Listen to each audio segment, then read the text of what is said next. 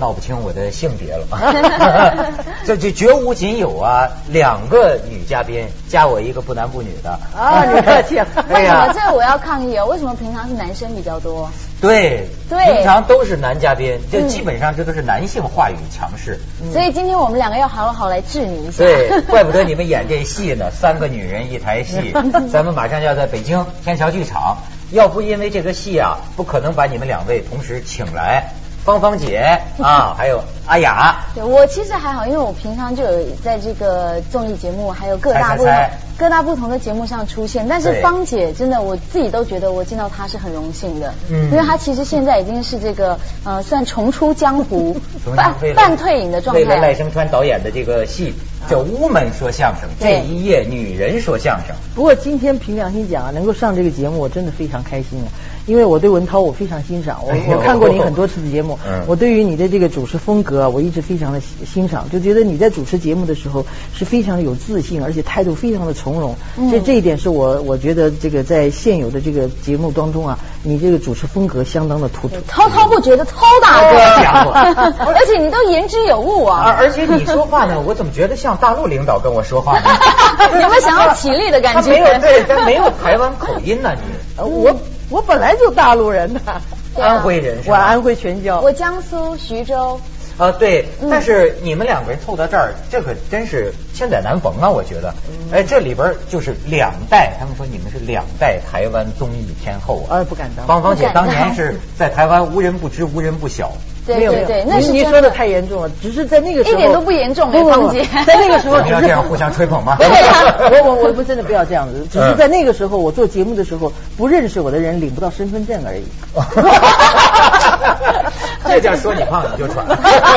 开玩笑，开玩笑。我说真的，我小时候啊，每天放学的时候都急着要回家。嗯那时候我所有的同学也是，一般来讲放学应该就会跟同学就是啊嘻哈打闹啊。对可是我们就要冲回家，就是要看芳姐的节目。那时候她什么打扮？是个那个时候台湾的综艺节目是什么是什么样子的？那个时候啊，其实那个的时候的这个综艺节目是真的是合家观赏，然后非常的好笑，然后很多单元都有设计过的。那芳姐的那个那个节目最最红的那个，我讲一下，就首先他就是穿着一个旗袍，然后演的 演的就是中国小姐哎，那个啊然后 那芳姐要不要还是现在要不要来一段？我那个 虽然演的是中国小姐啊，但是其实有点惭愧了，因为中国小姐如果长我那样也挺不怎么地，其实就是一个中国的小姐啊，因那个时候为我是中国人嘛。大美女嘛？腰是腰，这个臀是臀，那个曲线注意这个部分不是，所以你印不要搞错象深刻。，你不要以为只有男人看女人这么看，女人有的时候看女人也会从这个方面对下手。对对真的有腰有臀哎。可是我那个时候演那个中国小姐呢，其实是呃以一个现代女性演一个呃中国小姐这种主持人，其实这个主持人呢是个半吊子。那么她在主持的时候呢，非常希望让大家感觉上她是一个非常中国女性的主持人，但是实在什么都不会。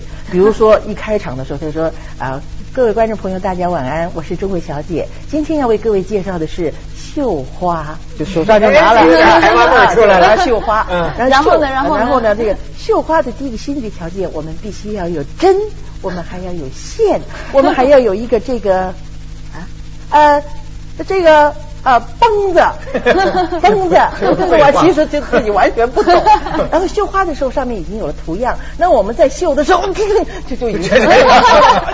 那那个呃，我我我们还是来谈谈我们今天的话题。呃，你对于抽香烟抽多了，对于身体有害吗？哎，我们来看看大家是怎么说的。比如说这样，其实那镜头就就走出去了。然后我跟你讲啊，镜头一转，对不对？就会转到比如说一个小学生，嗯小学生说：“呃，爸爸，我回来了。我觉得抽烟呢、我很不喜欢看到爸爸抽烟，就会以小学生的这个角度来看这个抽烟这件事情。啊然后下一个再一换，可能就是他这个这个里边有有有有几个，他刚刚讲的那个是把我两个角色混淆到了。他现、嗯他现在讲的是一个年轻人，嗯呃，另外有那个小男孩很小，就戴了一个帽子，脸上还有泥，拿了个弹弓，然后就讲。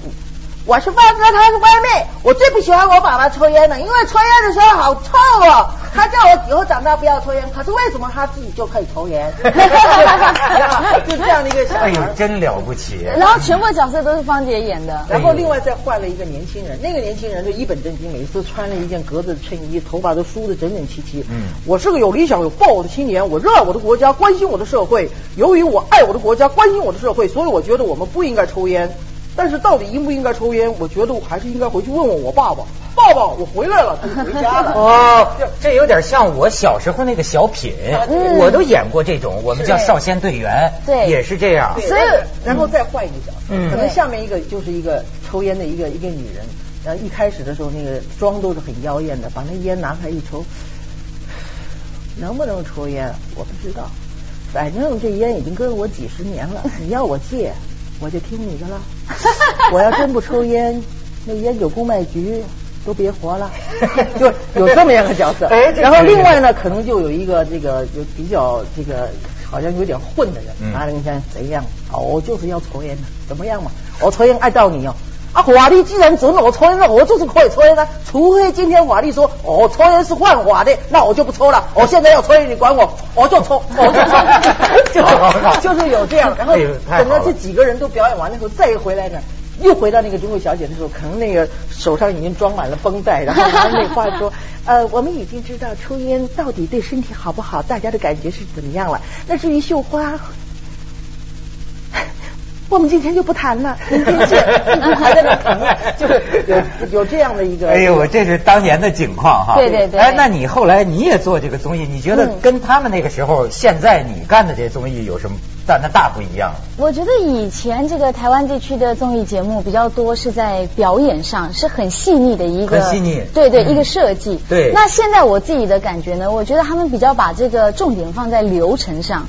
比如说，我们就没有像这个芳姐这样子，就是表演上面可以做到这么精准，干嘛？但另外一方面，因为我们被这个环境，因为环境跟时代在改变嘛，我们被这个环境跟时代所激发，我们必须在临场反应上面要非常非常的这个快速。哎呦，对，上次我跟他呀，我就我我是由衷的钦佩，就是因为我这个根本在台上不会走道，形体不行。嗯，您太客气了，滔滔不绝的涛大哥。对，所以我就看阿雅啊。我觉得这种就算动作喜剧啊。嗯。你像上次是张艺谋的那个电影《千里走单骑》，对，我们在丽江。那次经验特别好。因为私下里知道，他私下里我觉得就是一温良恭俭让啊，就是很内向的一个人。嗯。但是在台上这个爆发力，因为导演要求他说：“你坐张艺谋腿上去，坐张艺谋腿上去，搞笑。”这不是我，张导演。我的天哪，他真的就能夸起张艺谋在那儿真就愣了都。嗯。所以我觉得台湾的这个艺人，在我看起来啊，这个本事不得了。啊，可是我们私底下其实也在聊。我觉得当然现在就是台湾地区的这个综艺节目有它这个特别的地方。嗯。可是我也觉得，其实，在内地的很多节目，它是有一些文化涵养在里头的。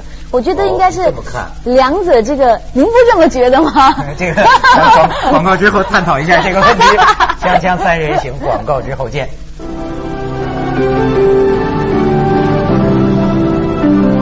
你看，哎呀，这两岸关系像咱俩这样就好了。啊，我看台湾的综艺节目有娱乐，你看大陆的节目。我看你的好，你看我的好，对，有文化，一家 人。对对对，我觉得现在最重要的一点就应该是让这个结合。我们很客观的来看，就是两边主持人的这个优缺点的话，我们比台湾的主持人相对的比较缺乏的，事实上在文化素养上要稍微低一点。那么这个在我们大陆的主持人，并不是说他们这个文化素养一定有多高，或者他主持节目不够活泼。事实上，这个表演都有习惯性，因为他长久以来习惯性在这个氛围里面，所以当没有一个一个冲击点让他可以爆发的话，他自己本身他会有碍于那种表演的那个框框，会把自己框住。对对。但是如果今天两边一加起来了以后，这边因为活泼。激动他，把他带出来，然后那边因为他的这个谈吐内容，让这边觉得如果不充实，这个谈话上可能会有一些怎么样，所以他两边会互相充实，会有火花，一定有。其实我觉得，啊，你说，你说，你说，我是哎呀，哎呀，你说，我俩要再不说，我就说了，我我说，我说，其实我在大陆当主持人，我觉得特别，我们有个词儿叫拧巴，嗯，就像你说的，他比如说为什么像司仪呢？你这是跟很多对节目形式的理解有关系。嗯，比如我们弄的很多晚会或者电视节目，我们要求是庄严的，嗯，是典雅的，嗯，呃，可是呢，现在又希望你这个气氛能活跃起来，嗯，可是，在你这样一个这个架构下，你氛围之下，对，你怎么能够发挥？嗯，特别难。我我所以我就经常觉得你们的就是非常自由，这种即兴的可是这种发你说挥很有你说火花你。说内地的主持人是这样，我怎么从你身上完全看不到这一点？这也就是为什么他一直有这么多节目这在做的原因。凤啊凰卫视好啊，有哦有自由啊，有空间呐不。过不过讲到这一点啊，我我倒是有一个感觉啊，就是说，因为我们也当年是从一个呃节目严格管制的情情况之下，哦那一步一步慢慢开放。比如说哪些话是不适合在电视上说的，嗯有哪些话是不可以说的，也都经历过这样的一个过程。嗯但是事实上，经过到今天可以随便什么都说，我个人的感觉，还是需要有一个单位要稍微对这个电视节目的播出呢有一个控制的。为什么呢？因为表演的这些节目啊是深入家庭的。这个不管是有的时候在这个呃内地还有祖孙三代大家一块儿看节目的。你说如果说今天的节目不经过一个稍微的一个管控的话，这不该说的也都说了，不该看的也都看到了。你你让这个父母怎么教孩子？你说儿子啊，你这个将来长大了，你得怎么样？要要要绅士一点。那台上说的都是那些不入流的话。你说女儿啊，你这个裙子不能太短了，胸不能露出来，难看呢。台上露的都是半几半半个胸部，哎呀哎呀，和和大腿。哎呀，有时候打扮也挺火的。啊，我还好了，你 你看我今天包的有多紧啊！我觉得哦没有偶尔，我觉得任何事情过与不及都不好，没错要在分寸之内你知道吗现在我们大陆讲究一个节目要让二老满意，知道是哪二老吗？哪二老？一个一老是老百姓，嗯二老是老干部。哦我就觉得您说的这个话呀，跟我们这儿这个老干部的谆谆教诲一样，对对可是两岸非常像。不，但是有一点啊，我我并不觉得说一个要庄严庄严的节目就不能够幽默，嗯只是说在怎么样的情况之下，我们能够去掌握到这个尺寸，让看得懂的人看个门道，看不懂的人他起码看个热闹。哎你如果说今天就是纯粹为了热闹，就是希望你们一定要笑，这才叫效果，这是错的。我们身为一个这个综艺节目的主持人，我们身上还是有责任的，我们要寓教于乐。我们还还还这么多有，综艺天后，人家是讲社会责任的。我其实我我觉得是这样的感觉。你讲吗？我我没对啊我没敢看看出来啊。真的吗？因为我一直觉得这个温馨啊，还有这个让所有的家庭合家观赏的节目，它也是可以很好笑的。嗯可是现在好像一般在这个台湾地区认为说，哦，你好，如果做的是很正面的，你如果没有带一点，就是比如说这个呃，好像女生是穿的比较性感一点啊，或什么的，好像你就变成是一个会变成是一个非常非常太正面，对，太另类的节目。那为什么呢？是因为收视率压力太大了吗？呃我觉得这个可能也算是一个重点。可我常常觉得应该要反向思考，你真正做一个好的节目，慢慢的培养，我觉得总有一天观众会很就是会看到你，而且认同你，然后就接受你。可是现在因为收视率的关系，就变成大家跟着数字跑。比如说这个礼拜不行，哎，那我们下个礼拜要更重口味的。其实我说的不客气一点的话，这收视率算什么东西啊？以前早年有收视率的时候，我就认为这玩意儿就是一个说的不客气一点的话，嗯就是一个我可以收你收你一点钱来买收视率的一个一个一个那个。你你你告诉我，现在我们不要拿别的地方，光拿台湾来说，两千多万人口，你有多少你所谓的收视？我请问你，你有哪些观众你收到过收视调查的？嗯那数字不都他做出来的吗？嗯而且我们干这个行业这么久了，我们非常清楚的知道，制作人明天只要连续剧要上了，现金一报，晚上就到那个收视公司去了。拜托，明天收视高一点，这钱原来是用报税这个样子啊啊！天哪那咱还忙活什么呢？对啊，里边其实真的是有这么多的，就是为人诟病的地方。嗯所以收视调查，我我今天我说，你说你收视，你告诉我，你你查的是哪几家、哪几户、哪些人看了，哪些人说没看，你你把这个数据给我，我也给你查一遍。结果查的全部是那个收视率老板的直系血亲。不是，事实上它有很多的弊端在里面的，但是你又没办法，因为他们现在就根据收视率来作为一个你的节目能不能存活的一个一一个这个根据。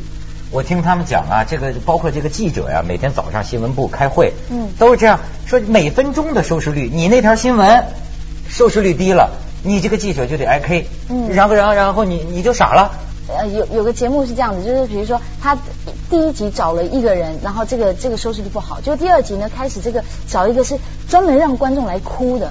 讲他最惨最惨的故事，然后这个收视率飙高之后呢，就每一集都是每一个人都来这边，就是开始讲他最悲惨的，然后最这个人生最不堪的事情。哦，对当然这个有这个了 而且我据说我们这个，听说我那天看一个收视公司，说明年预测大陆的电视台就搞你说的这种节目，这种节目火。同同时，他讲，因为过去两年我们不是选秀节目嘛，嗯嗯嗯然后被那个广电总局叫停了一个，就因为就觉得太太太猥琐不堪，嗯。包括这个评委。这个都弄得这这当众求爱这样的事情，什么什么嗯。你爱他还是爱我这样的话，结果呢，就说过去说广电总局有这么就这一次的这个叫停啊，嗯。是赢得全面赞同，那我都就所有观众嗯。都赞同，就说哎呦这不像话了。所以收视公司就预测呢，现在各个电视台都把这种选秀啊，明年可能要抽掉。对，我我觉得现在的制作单位常常有的时候有一点呢是值得检讨，他们太低估观众了。嗯其实对于观众来讲，不是说你今天认为你你一个很火爆的节目，你认为这样的话观众一定爱看，观众是边看边骂的呀。有的时候我们必须要尊重观众，观众不不是你想象的这么简单，就我给你什么你你就要什么。你比如说像选秀节目来讲，它的利益是很可贵的，因为事实上有很多人很优秀，会唱歌会表演，但是因为没有门路，他嗯他进不了我们这个工作环境。我们等于说开这样的一个节目，利益是很好的。我们给大家机会，你们来比赛，谁能够胜出，谁就有机会走入我们这个行业。可是问题是这里面的弊端，如果广电局不管，我都觉得是呃这个非常非常不注意的一个疏忽。嗯你比如说他他有这个票选，什么叫票选？你今天可以用这个发简讯来选，这个简讯里面的弊端你有考虑过吗？第一，我自己可以发动所有的朋友，你一天给我发多少通，就拼了命的投自己的票。是是是再有一个最严重的弊端就是，一通简讯你平常发可能是两毛钱，可是你来选秀的时候发一通可能是一块五两块。嗯这个就是制作单位跟这个所谓的电信公司两边结合，在赚你的电话费钱的，这很可怕的。一通电话赚你一块一块钱，你这一个人你就得了三万三百万票，这三百万就活活生生就这么给赚走了，老百姓没感觉，因为我投一票我喜欢他，我就发出去，你没认为你这两块钱有什么？但是这里边的弊端是，当一百万人选进去了，就是这两百万就给他们就这么赚走了，嗯不然他会这么热情的想给你做做这个选秀的节目吗？你看你们台湾了解选举，对这事儿分析的透彻是吗？透彻透透彻。还有一个呃你讲啊，你要进广告了吗？哎对哎呀真是主持人的哎呀看到你有这个动作。你说一个《锵锵三人行》广告之后见。锵锵三人行，广告之后马上回来。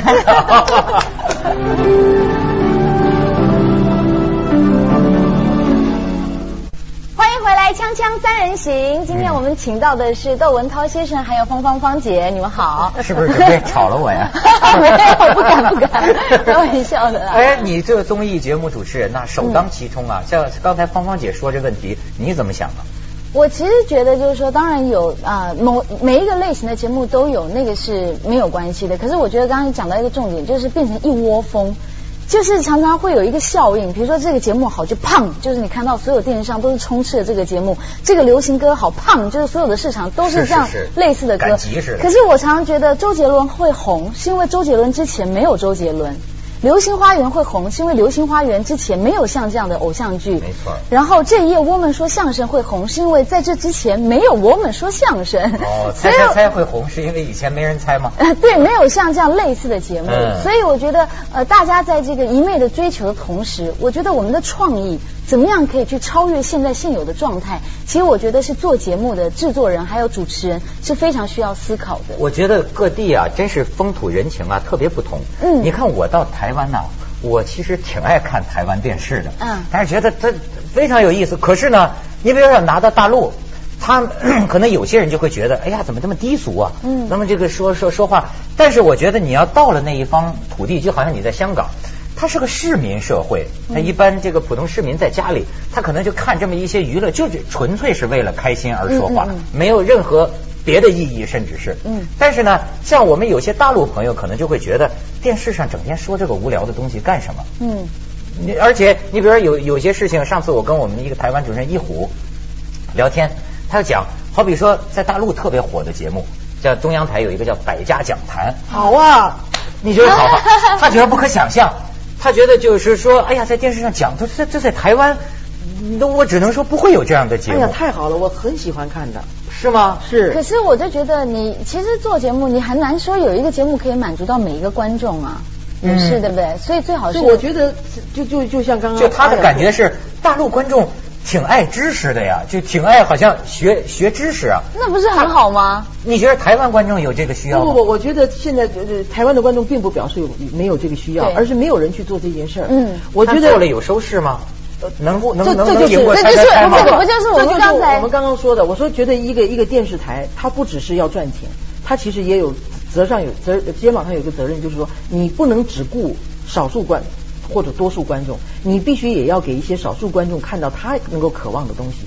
比如说像现在啊，《锵锵三人行》非常受欢迎，在这个时段里边有这样的一个节目，但是可能也有人喜欢看所谓刚才我们说的这个啊百家讲坛的这样的一个节目。嗯那么这个节目有没有需求呢？事实上还是有的，有很多观众可能他是需要，觉得看了以后，他不仅是看到了过去历史的故事，他看到了一些过去的诗词歌赋，他的一些呃解说，我们看不懂啊，这个词这个诗这个词看起来意境很美，不懂他非常透通俗的你可以透过电视来读书，那多对好啊！那我我觉得对就是说，像如果说电视台本身它可以有这样的一个兼顾，那你必须要有牺牲。你有赚钱的节目，相对的，你对社会是有有有责任、有意义、有义务的。我觉得猜猜也不会被影响啊，因为我们又是另外一个不同类型的，因为我们每一次都会介绍，比如三个不同行业的工作行业的，嗯。然后我们会访问，我觉得在这当中也可以有了解不同工作行业领域的人他们在做些什么，对。或了解年轻人。嗯。我觉得但是为什么我看前几天新闻上讲，你们还有赖赖导演几个人讲什么说台湾的有些综艺节目打击人的自信心，那是指什么呢？嗯，打击人的自信心，我觉得那个比较是像刚才芳姐说的，就是因为现在这个台湾的电视过度开放，变成什么都能讲。那有些人可能在讲话的时候就不经思考，有的人在只为了说话的时候忘了自己是谁。嗯，呃，就是说，当他自己过去是个艺人的时候，他可能不能够允许别人对他的这个演出有太严厉的苛责。嗯但是当有一天他去批评别人的时候，他已经完全忘记一个初出道的人，你不能用一个呃现在已经是当红站在舞台上能够接受批评的人的这种要求来要求他。对于一个新人来讲，他有很多地方他并不是不如你。也许他有一份新人，有一份心涩，也许有一份放不开，还有一份不成熟，那并不表示他不已经完全不如。我们原来就是就是以评委侮辱这个选秀的这个为乐呀，大家伙就看这个呀，我觉得这是好看的。可是在，而且在无形当中，他会变成一种习惯。对